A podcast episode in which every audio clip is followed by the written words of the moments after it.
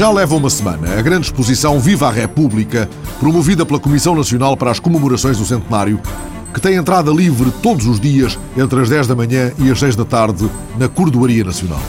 A dimensão da exposição e a quantidade e qualidade da informação que ela fornece justificam uma visita guiada ao longo de duas edições do Jornal da República.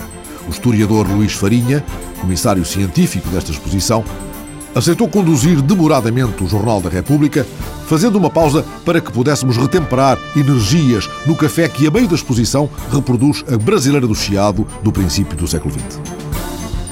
Dado o caudal de informação e as várias solicitações de interatividade que nos esperam, não façamos cerimónias. Anotemos os três R's vermelhos espalhados no chão do espaçoso átrio da cordoaria, os vários plasmas interativos logo na parede lateral, à entrada, e na parede em frente, os dois ecrãs gigantes. Um deles desafia o visitante a julgar. E o desafio é o de conseguir recolher vários objetos relacionados com a República, um barrete frígio, por exemplo, num recipiente que se vai movendo no ecrã de acordo com os movimentos do próprio visitante tem a ver com a simbologia republicana, tem a ver com as ideias republicanas, tem a ver com, de facto, com a ideia que podemos criar acerca da República. Da República de 1910, mas também da República que continuou, por exemplo, na simbólica até aos nossos dias. Há coisas que não mudaram, o hino não mudou, a bandeira não mudou. Este jogo propõe exatamente aos mais jovens, fundamentalmente, mas também ao público em geral, que faça uma primeira abordagem àquelas coisas mais óbvias, mas que às vezes nos esquecemos que fazem parte do nosso cotidiano de, de República. E estes ecrãs não esgotam as solicitações de interatividade com que o visitante se depara ao longo do percurso em permanente contacto com as novíssimas tecnologias. As novas tecnologias acompanham-nos sempre. Temos ao longo da exposição uns ecrãs eh, pequeninos que nos permitem ver em que sítio da exposição estamos, o que é que já vimos até aí e o que é que vamos ver. Simultaneamente, esses ecrãs dão-nos acesso a outras exposições que já estão abertas ou que vão abrir durante este período de comemoração do centenário da República.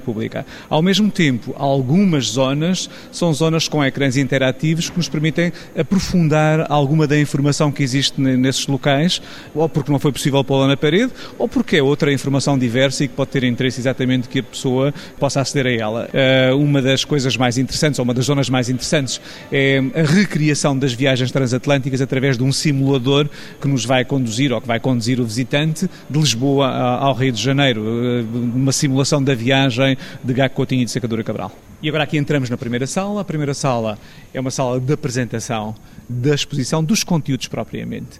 Temos aqui ao nosso lado esquerdo um uh, taipal, um tapume, digamos assim, cuja inspiração está numa fotografia belíssima de 1906, de um dos comícios republicanos que se fizeram na zona da Avenida Dona Amélia, depois de Almirante Reis, que eram comícios de facto fabulosamente concorridos. Este comício é um comício que deve ter juntado na altura cerca de 100 mil pessoas. Estamos em 1906, são republicanos ou são pessoas que estão aderem à ideia republicana em, em, em vários aspectos, no domínio das, das eleições municipais, no domínio dos horários de trabalho, no domínio do registro civil, domínio, numa série de reivindicações que eram as reivindicações operárias e também republicanas, principalmente republicanas da época, e que vão mobilizar comícios fantásticos a partir de 1906. Nesta altura é mesmo uh, o tempo da criação de um bloco histórico, de um compromisso histórico, de um bloco político que agrega as classes urbanas médias, uh, uh, da pequena burguesia urbana, de comerciantes, de pequenos industriais, do funcionalismo público e do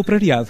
O operariado vai aderir à ideia republicana, não que obviamente a sua república fosse a república dos republicanos ordeiros, mas é evidente que vai aderir porque sabe perfeitamente que pode ter mais espaço, mais liberdade para as suas reivindicações. E, portanto, é, é a criação desse bloco que vai fazer com que, por volta de 1906 e até 1910, Lisboa, os arredores de Lisboa e muitas outras zonas do país sejam um palco de fabulosos movimentos de massas que têm a ver justamente com o movimento republicano, a informação, com o bloco político que vai dar origem à República. Temos aqui também a representação, digamos, de um largo de Lisboa. Estes candeeiros são de época? Candeeiros que pretendem recriar justamente a Lisboa da época, umas montras que também são montras um pouco retiradas das montras de Lisboa da época, umas montras que são, no caso, uma loja de quinquilharias, uma capelista, que era muito comum na época, com as revistas da, à venda, e depois temos duas montras onde optámos por colocar objetos originais originais. São poucos os objetos originais que existem nesta exposição, só aqui e na zona da Primeira Guerra Mundial.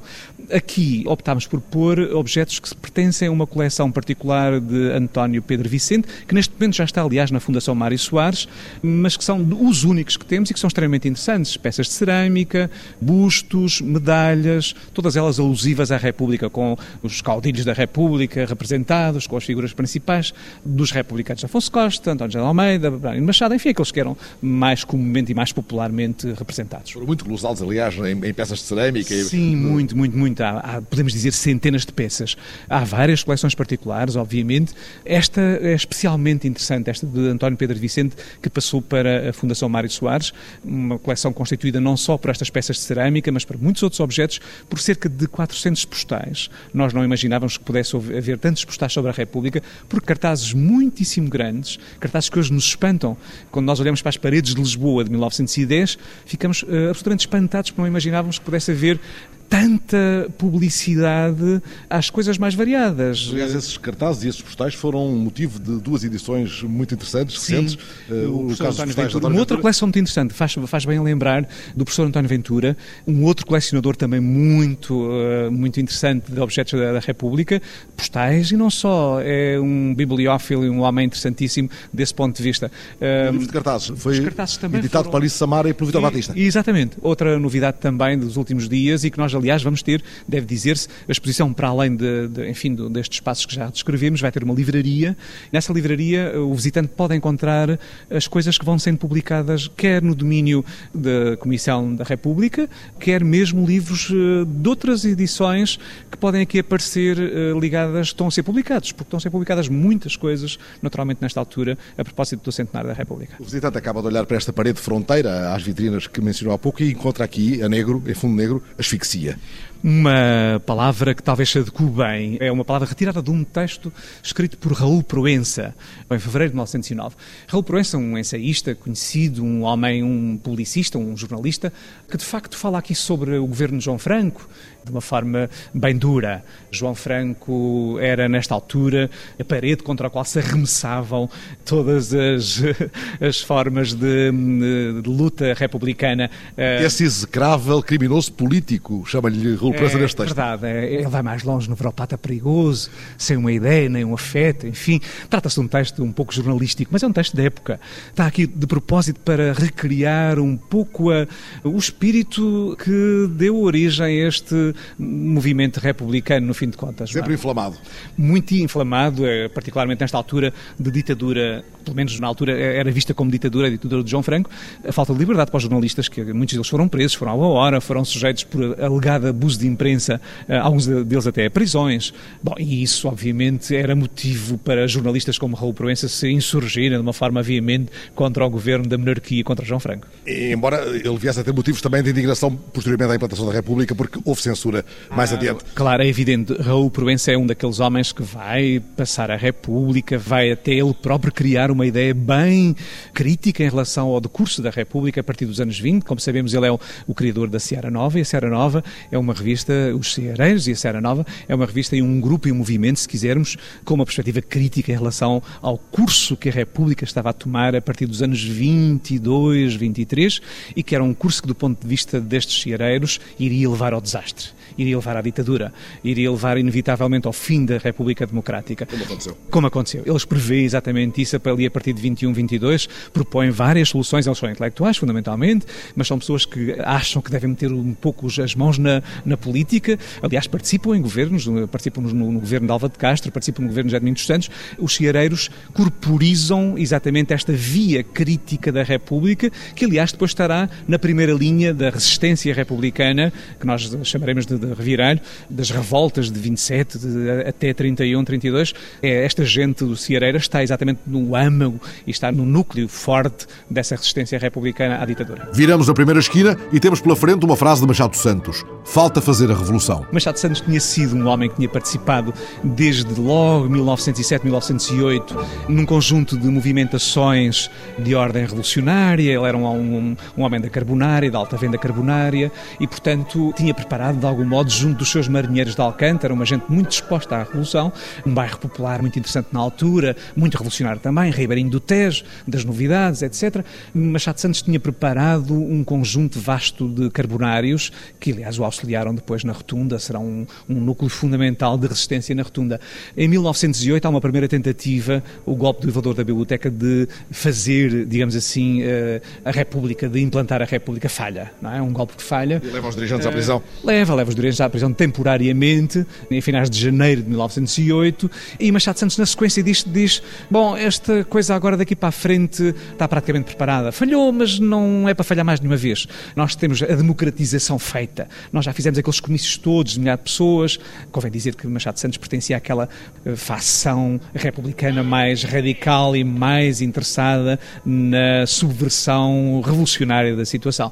E, portanto, eh, tudo o que fosse as eleições, eh, a evolução lenta da situação, era coisa que não lhe agradava. Com os seus carbonários, ele diz: a revolução está na ordem do dia, não, não temos que estar aqui à espera de uma consumação lenta desta mudança, falta fazer a revolução, porque tudo está preparado já. Era esta a perspectiva de Machado Santos. Esta música de fundo, como que nos embala para esse clamor da ação? Verdade. Esta música que estamos a ouvir é o A Pátria de Viana da Mata.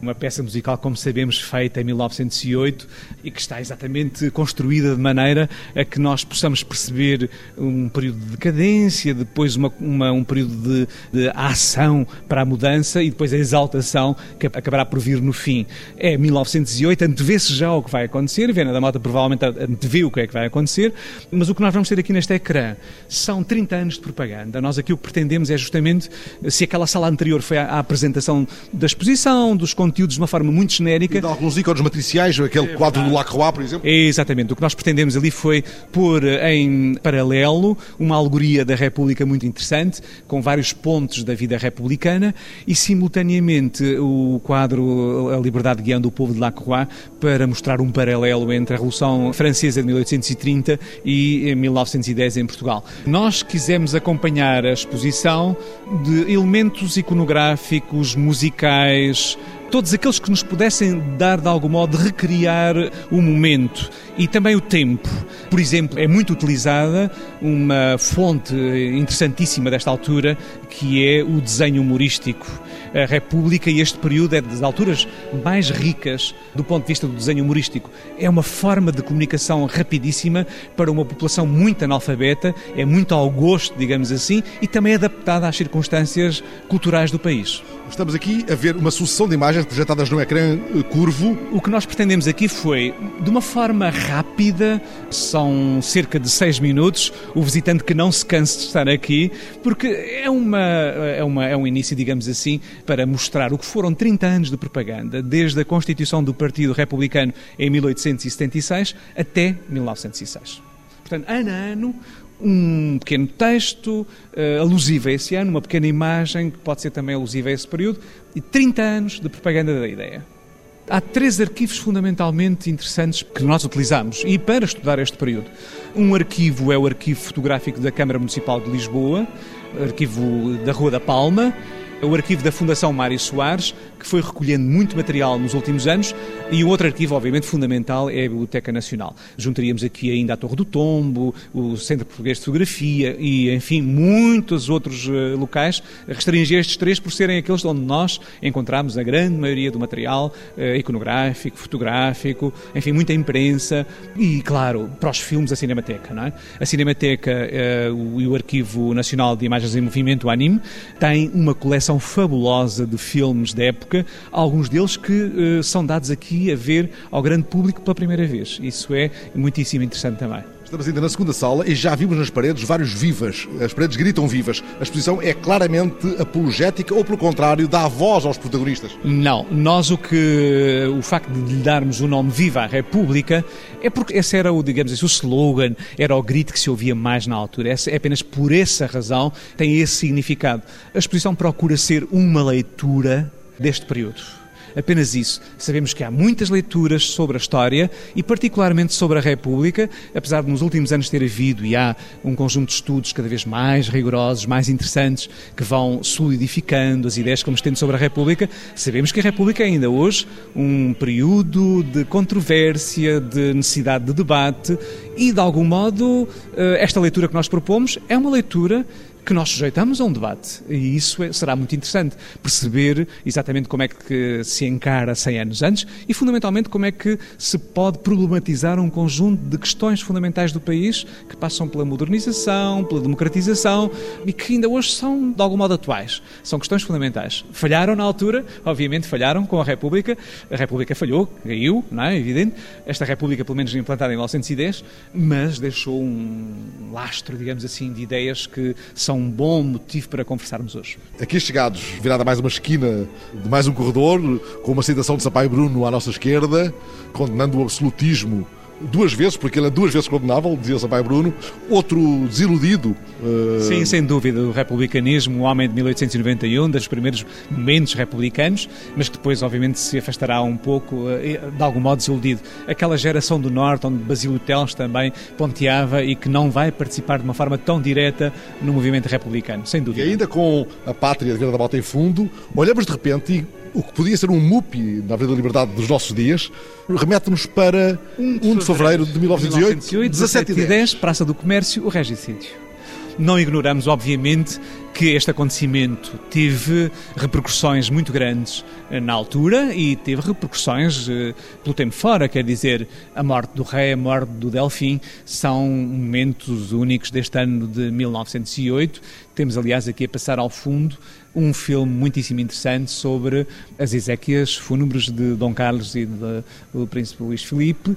Muita gente a acompanhar este movimento no Terreiro do Passo, ao longo do percurso até São Vicente de Fara os republicanos ganham as eleições da Câmara Municipal de Lisboa. Mas não só Lisboa. Eh, não só Lisboa, várias outras cidades do país e, particularmente até a partir de novembro de 1908, paróquias de Lisboa, onde vão fazer um trabalho interessantíssimo de captação das camadas populares. Pela primeira vez são levadas crianças a banhos, a preocupação de distribuir instrução, alimentação, vai, obviamente, acompanhar toda a propaganda republicana, é evidentemente.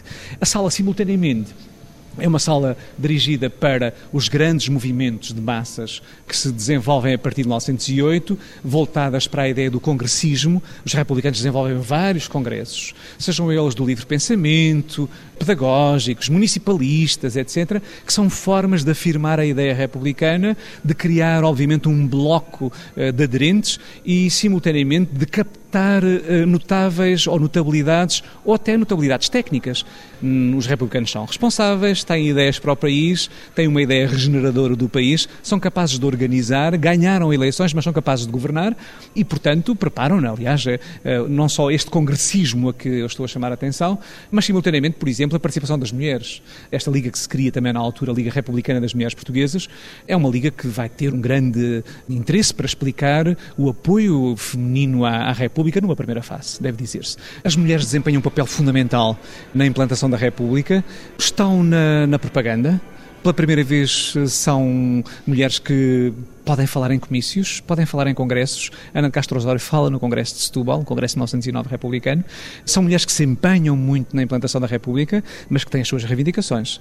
Tem uma delas presente ao sufragismo, obviamente. Esta sala tem também a marca da maçonaria, aliás está ali Sim. o célebre da documento da Comissão de Resistência que espoleta o, é. os acontecimentos. Da maçonaria e da carbonária não podemos ignorar que este movimento republicano teve, obviamente, uma componente de grupos políticos muito ativos e muito organizados, não muito numerosos, mas que tinham um papel fundamental. Quer a carbonária, quer a maçonaria têm aqui um papel fundamental na implantação da República. Por exemplo, aqui em frente temos um documento que ainda há pouco tempo foi dado a conhecer uh, ao público. A Fundação Mário Soares. Justamente que pertencia a um espólio de Simões Raposo e que tem exatamente aqui uh, uma, um, plano. um plano, um plano até com o espaço dos vários componentes, com os, a simbólica dos vários componentes, uh, de uma reunião ocorrida em 29 de setembro de 1910, poucos dias antes exatamente da implantação da República, ocorre no segundo andar, junto à esquina do Largo São Carlos, chamado na altura Largo do Diretório. No segundo andar ficava a sede do Partido Republicano Português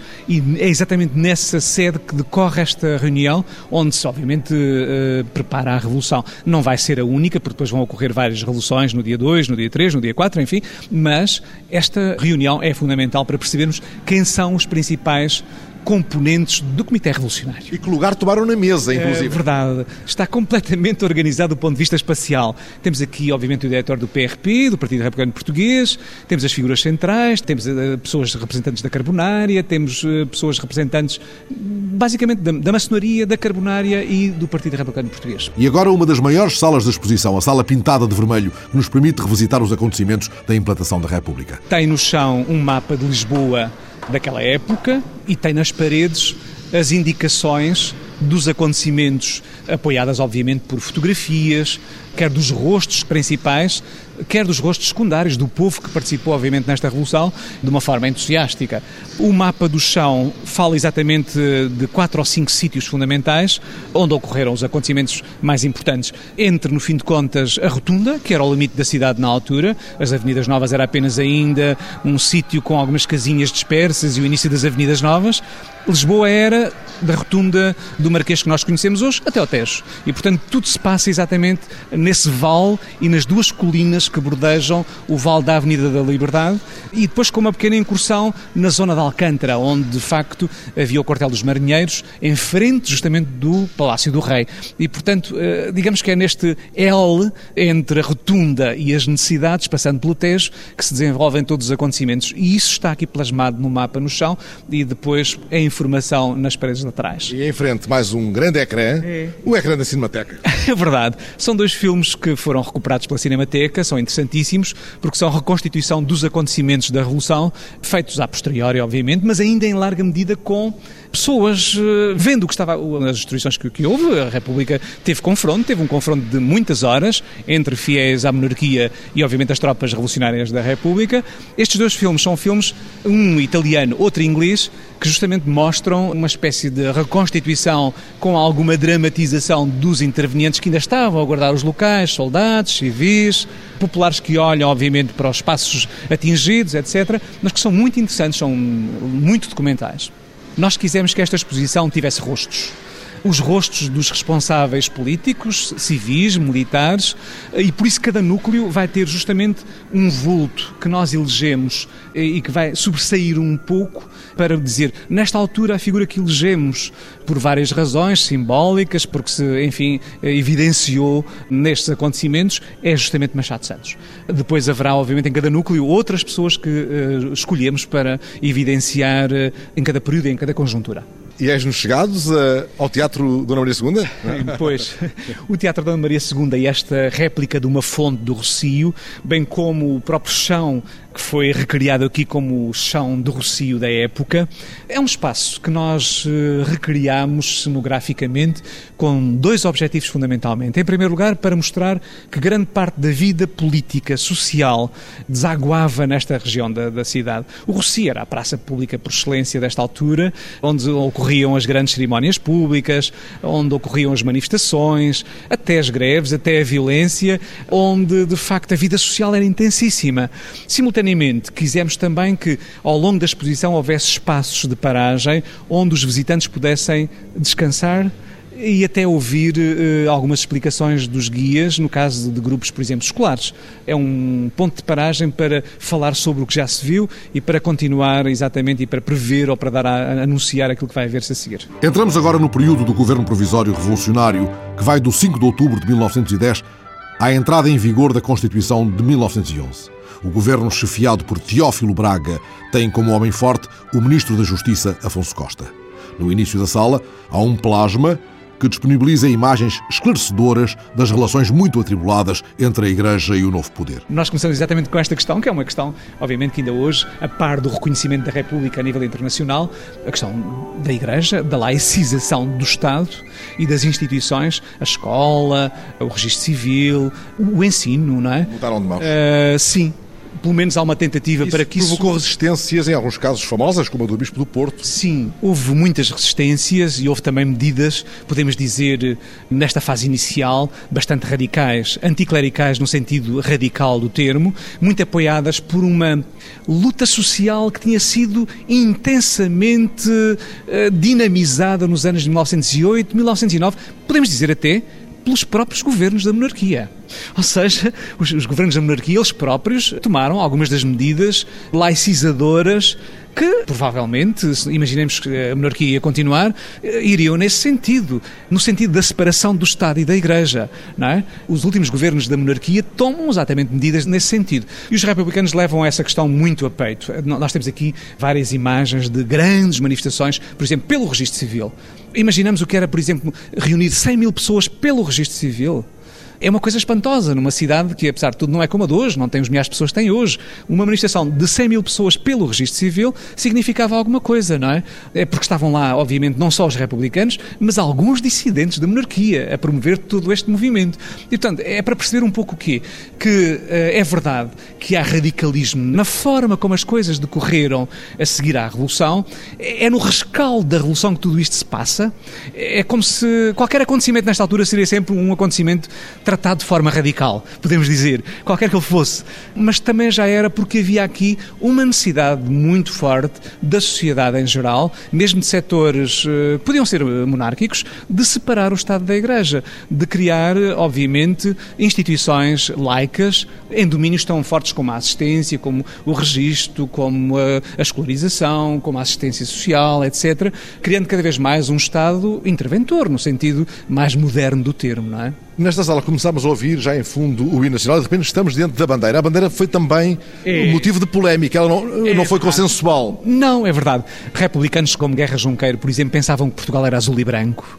O republicanismo do Norte achava mais que Portugal devia ser azul e branco como na monarquia. Pelo contrário, os republicanos, ou uma facção grande de republicanos que acabou por impor esta bandeira verde e vermelha, é aquela que vai vencer, obviamente, mas com algumas dificuldades. Quer dizer, não é uma questão de modo nenhum consensual e só a partir do final de 1910, com alguma querela, é que se impõe a bandeira, a par do, do hino, obviamente da portuguesa, a par do escudo, a par dos selos, a par de, do busto da República. Esta é a sala, portanto, dedicada à simbólica republicana, eh, muita dela, como sabemos, ainda existente. A sala tem ainda, eh, para além do mais, uma parede dedicada a esta reação monárquica que sempre existiu, a partir de 1911, que nós chamamos os paivantes, paivantes por, Paiva por serem uh, seguidores de Paiva Conceiro. As invasões dos, dos paivantes é uma, uma parede dedicada exatamente a esta questão uh, das invasões uh, monárquicas a partir do norte do país. Foram várias, em sucessivas vagas. Sim, duas pelo menos muito fortes a partir de 1911, 1912.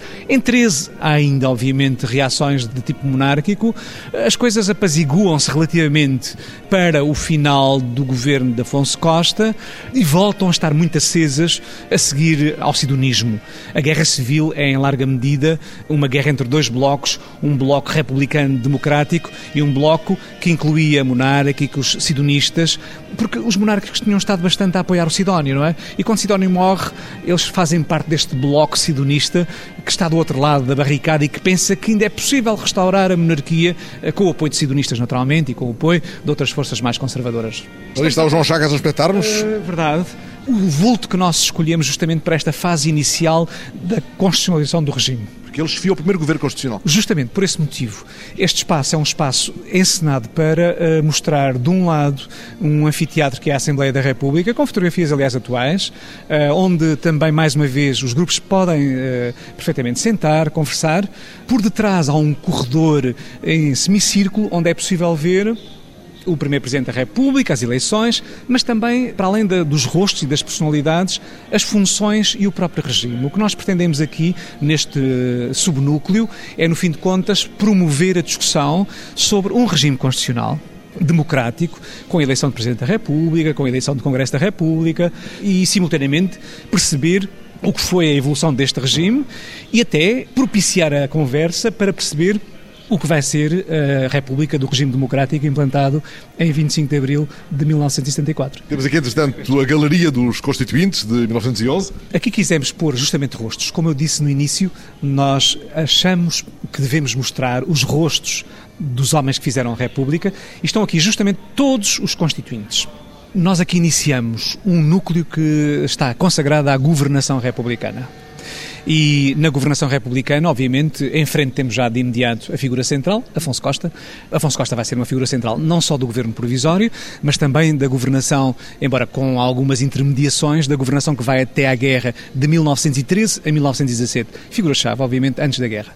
A governação republicana vai ser marcada por duas ordens de ação, digamos assim.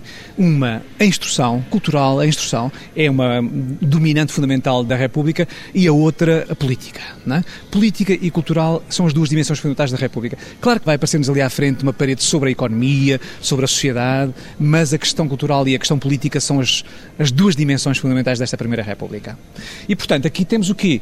Temos justamente uma daquelas coisas que surge logo em 1913, com o governo de Afonso Costa, muito dinâmica, que é a implantação ou a dinamização de projetos educativos, pedagógicos, alguns deles até já anteriores, mas que agora ganham nova dimensão. É o caso das escolas móveis, que não, não é uma novidade completa da República, mas que vai ter uma enorme aplicação, porque justamente escolas como esta que está aqui a ser inaugurada em Salvaterra de Magos demoravam algum tempo.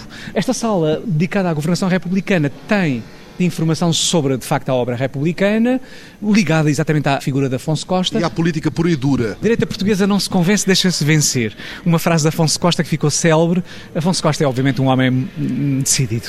Podemos dizer que é portador de um projeto político institucional, regenerador, patriótico, nacional, simultaneamente com algumas ideias eh, socializantes.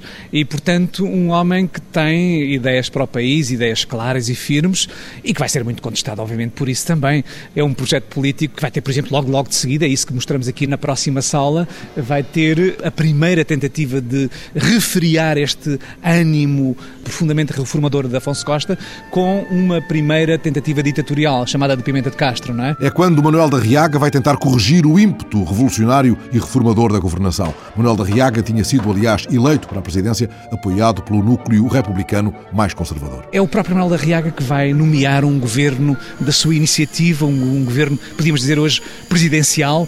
Pimenta de Castro. Uh, Pimenta de Castro, não é? Que é uma, um interregno nesta política afoncista. É um interregno. breve. Breve, breve, porque pouco depois há uma nova revolução em Lisboa, em maio de 1915, e repõe-se toda a situação anterior e tudo aquilo que ficou parado, que tinha a ver fundamentalmente na altura em criar um grande projeto de dinamização, por um lado, e por outro lado, de ideia uh, patriótica, nacional e até de eh, mobilização económica eh, para a guerra.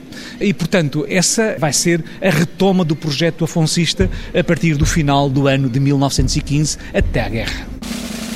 É pela participação portuguesa na guerra que retomaremos na próxima edição do Jornal da República a visita a esta grande exposição, há poucos dias aberta ao público, na Cordoaria Nacional, em Lisboa. Agora sentamos-nos a descansar por instantes no café que reproduz o espaço da Brasileira do Chiado de há 100 anos, um pouco intrigados talvez com o som de gaivotas que se escuta em fundo e que não vem da frente ribeirinha do Tejo, lá fora, mas do interior da própria exposição. Adiante veremos também a réplica do aparelho com que Gago Coutinho e Sacadura Cabral realizaram a primeira travessia aérea do Atlântico Sul, e o mais certo é que não resistamos a entrar no simulador que permite sentir mais intensamente as circunstâncias em que esse voo foi concretizado. À saída, poderemos ainda utilizar a passagem aérea sobre a linha férrea e visitar, ali a 100 metros, junto ao rio, a exposição que inaugurou ontem no Museu da Eletricidade e que há de ter tratamento de cuidado numa das próximas edições do Jornal da República. A exposição internacional Povo, People, organizada pela Fundação EDP, fica no Museu da Eletricidade até meados de setembro, propondo uma nova reflexão visual, estética, simbólica, sociológica e política sobre a gênese e a evolução do conceito de povo. A equipa de comissários reúne José Manuel dos Santos, diretor cultural da Fundação EDP, o investigador José Neves, da Universidade Nova de Lisboa, a jornalista Diana Andringa e o historiador e crítico da arte João Pinheiranda. E lança em múltiplas linguagens artísticas, recorrendo a novas tecnologias e estimulando uma permanente interatividade, a pergunta central: o que é o povo? Outra proposta para estes dias, a exposição Oh, a República, que pode ser vista na Torre do Tombo, de segunda a sexta, das nove e meia às sete e meia da tarde e também aos sábados de manhã. A exposição abarca três núcleos. O primeiro, sob o lema Um Dia, Dois Fotógrafos, mostra-nos o dia 5 de outubro de 1910 pelos olhos de Joshua Benoliel e Aurélio Paz dos Reis. O segundo núcleo trata do impacto da República nos arquivos e o terceiro aborda a celebração das datas simbólicas da República ao longo do século. A exposição Oh, a República fica na Torre do Tombo até 31 de janeiro de 2011. E é já no próximo fim de semana, sexta, sábado e domingo, que Arcos de Valdevez se transforma em Conselho de Estado, acolhendo uma série de eventos relacionados com a celebração da República, tendo Mário Soares como figura central. A vasta e ambiciosa programação, em grande parte centrada na Casa das Artes de Arcos de Valdevez, há de merecer acompanhamento na antena da TSF. Ao longo dos três dias, haverá conferências sobre as temáticas da República, sobre a União Europeia, descolonização e geopolítica, o que permite juntar no auditório da Casa das Artes destacados conferencistas António de Almeida Santos, José Sócrates, Sobrinho Simões, Miguel Veiga, Gonçalo Ribeiro Eduardo Lourenço, Freitas do Amaral, Federico Maior de Zaragoza, João Daniel, Raul Morodo, Adriano Moreira, António Lobo Antunes, Pacheco Pereira, Manuel Carvalho da Silva, Viriato Surmanho Marques, Fernando Nobre, Franco Carlucci e Inácio Ramonet enviam textos, Mikhail Gorbachev participa em vídeo. Haverá também ao longo do fim de semana múltiplas ações de rua. Destaco no dia 27, às 3 da tarde, o lançamento simbólico na ínsula do Rio Vês de barcos de papel com soluções para o país propostas por cada um dos convidados e por Mário Soares, o homenageado nesta iniciativa de três dias em Arcos de Valdevez. O Jornal da República está de novo no quiosque da rádio, de hoje a oito dias, a esta hora.